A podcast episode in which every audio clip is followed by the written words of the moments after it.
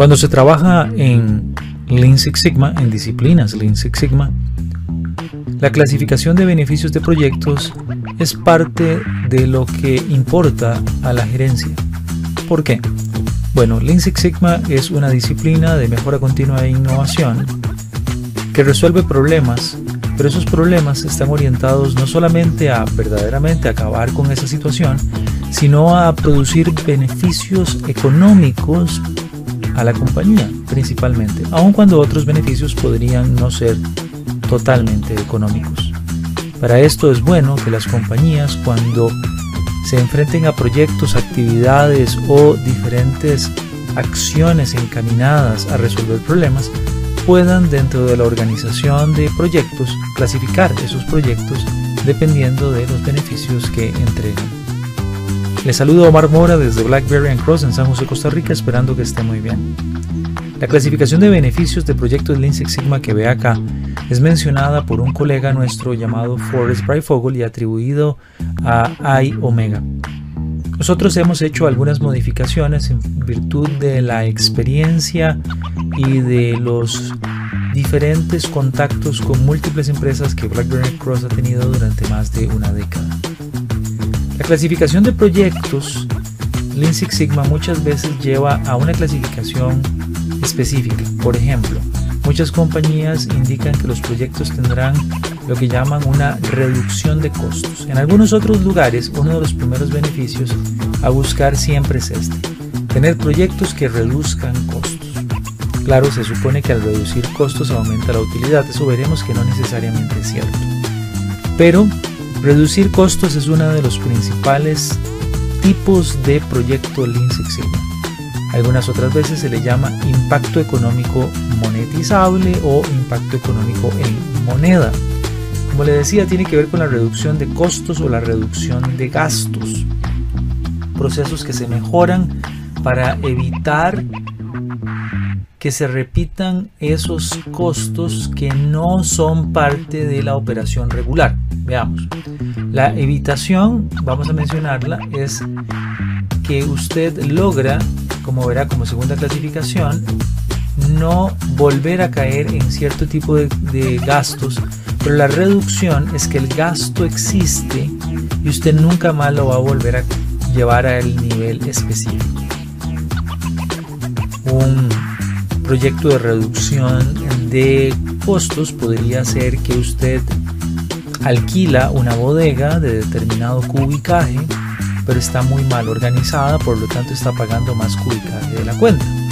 Ahora, la bodega se necesita, pero usted al mejorar la organización interna de la bodega reduce ese gasto, reduce ese costo y entonces puede pedirle al dueño de las bodegas que lo traslade a una bodega más pequeña en donde tal vez podría pagar menos. Pues se supone que este proyecto va a ayudar.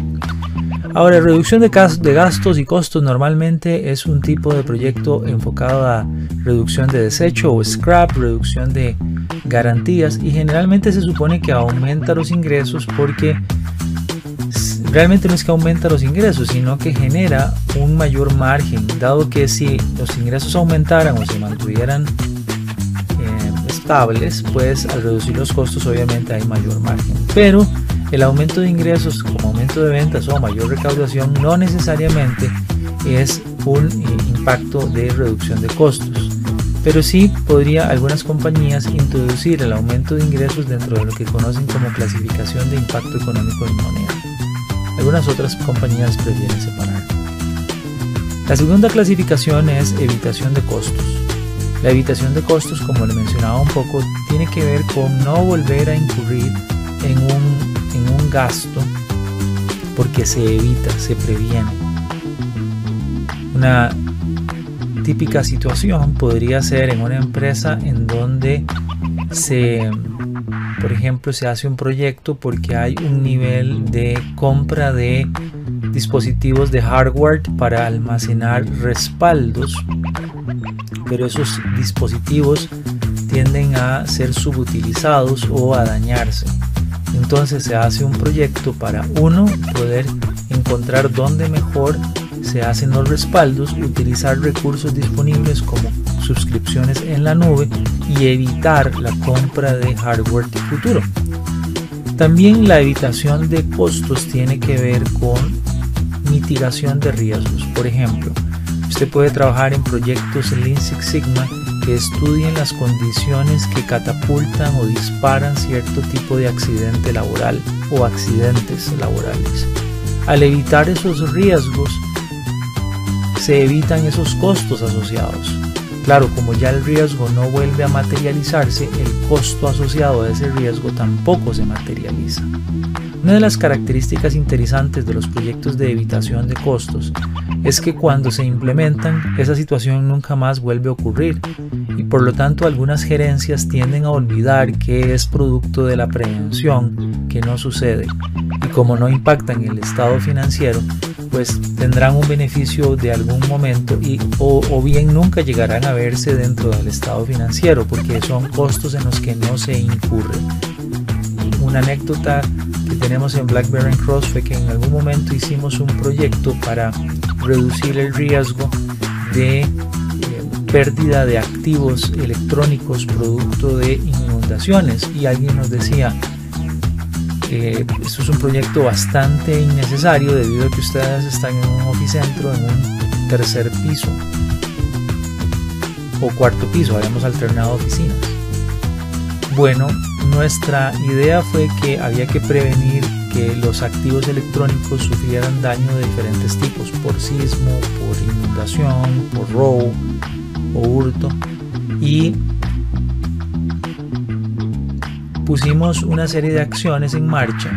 Resulta ser que en algún momento el edificio tuvo un desperfecto de tuberías no originado por nosotros, pero inundó el piso en el cual estábamos.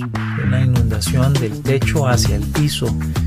Y eh, gracias a este proyecto se redujeron los impactos de costo evitándose esos costos. Proyectos de ese tipo son de evitación. Evitación de pérdida de utilidades es la tercera categoría. La evitación de pérdidas de utilidades tiene que ver con la prevención de perder ventas o de capturar nuevos clientes que prevengan que no se dé la venta. Típicamente el, el, evitar pérdidas de utilidad está más enfocado a la retención de clientes que dejan determinado ingreso. Ahora también podría ser que la evitación de pérdidas de utilidad sea dejar ir a clientes que generan pérdidas.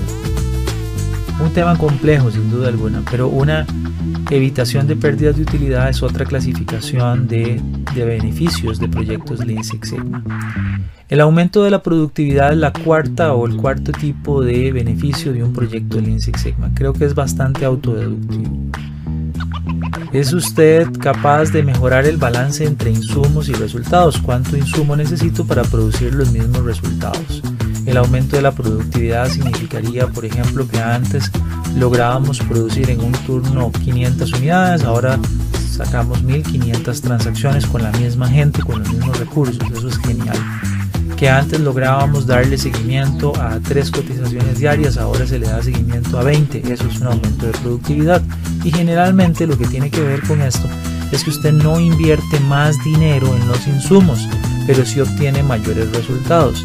Ahora, el balance del aumento de la productividad debe llevarse a un análisis financiero que realmente demuestre cuánto fue el impacto en moneda.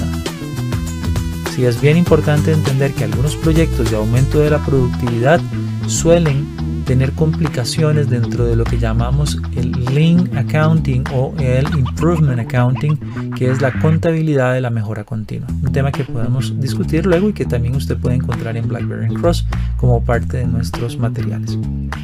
El aumento de las utilidades es la quinta categoría o tipo de beneficios de un proyecto Lean Six Sigma. El aumento de las utilidades algunas compañías no lo ven como un proyecto regular porque no tienen proyectos asociados con el cliente final o con el consumidor. Aumentar las utilidades es un proyecto bien interesante porque exige el estudio de los costos, el estudio de los ingresos, de los procesos que generan ese costo, ese gasto, ese ingreso. Y podría ser que en algunos casos el aumento de las utilidades esté asociado con proyectos que cambien completamente la línea de producto que cambien completamente la línea de clientes o que cambien completamente la línea de procesos.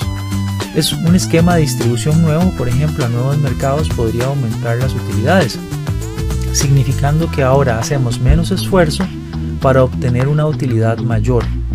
Podría ser un aumento de precios, inclusive si encontramos un sector del mercado que esté dispuesto a pagar un poquito más o mucho más por algo que antes cobrábamos menos.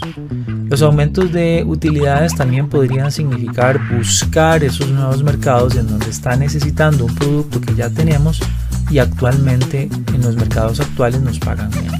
Sin duda alguna, un proyecto muy interesante, el de aumento de utilidades, no necesariamente uno de los más comunes en Lean Six Sigma. Y tenemos una categoría que algunas veces se discute en empresas, tengo buenas y múltiples conversaciones con gerentes de multinacionales y empresas nacionales acerca de queremos hacer este proyecto aunque no tenga beneficios tangibles en moneda, ni aumente las utilidades, ni aumente la productividad, ni nada por el estilo. Y es porque en esos casos se mejoran condiciones controladas o no controladas, pero que difícilmente podrán ser medibles monetariamente. Es decir, se mejora, por ejemplo, el clima de trabajo y se puede medir por medio de encuestas la mejora de clima.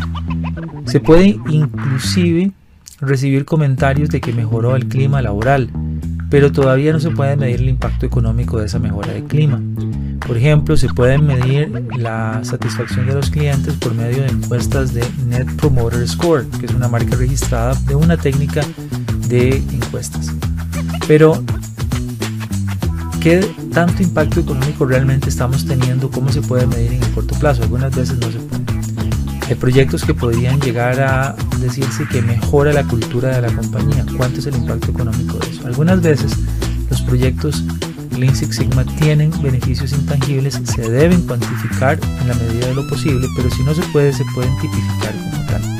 Esperamos que esta clasificación, que esta entrega de conocimiento que le damos el día de hoy le ayude a que usted repiense, reformule, discuta ¿Por qué estamos haciendo proyectos de mejora continua? ¿Por qué nos embarcamos en estos viajes de mejora, de innovación? Y al fin y al cabo, ¿cuánto nos están dejando impacto económico, evitación de costos, evitación de utilidades, etcétera? Todo lo que hemos mencionado hoy.